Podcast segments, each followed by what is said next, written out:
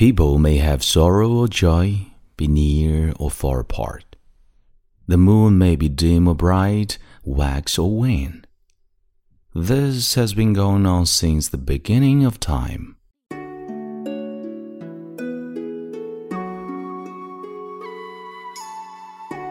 Hi，朋友你好，欢迎收听英语美文朗读，我是你的朋友孟飞 Phoenix。今天和你分享的文章是来自苏轼的这首。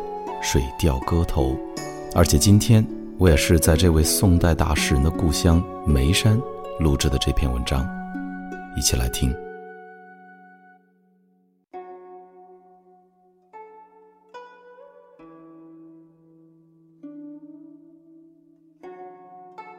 When will the moon be clear and bright? With a cup of wine in my hand, I ask the blue sky.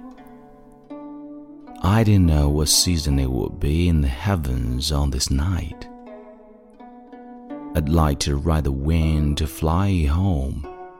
Yet I fear the crystal and jade mansions are much too high and cold for me. Dancing with my moonlit shadow, it does not seem like the human world. The moon rounds the red mansion stoops to sick pad doors, shines upon the sleepless, bearing no grudge. Why does the moon tend to be full when people are apart?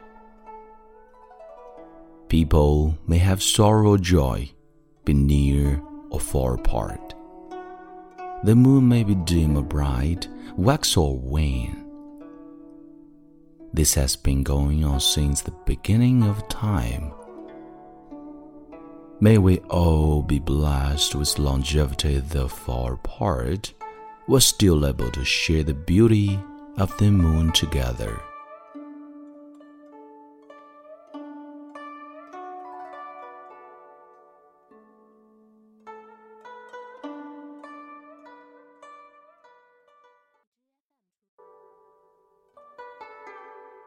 本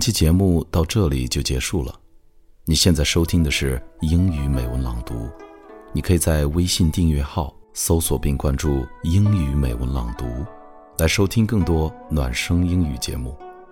我是孟非 Phoenix，感谢你的收听，Thanks for listening and see you next time.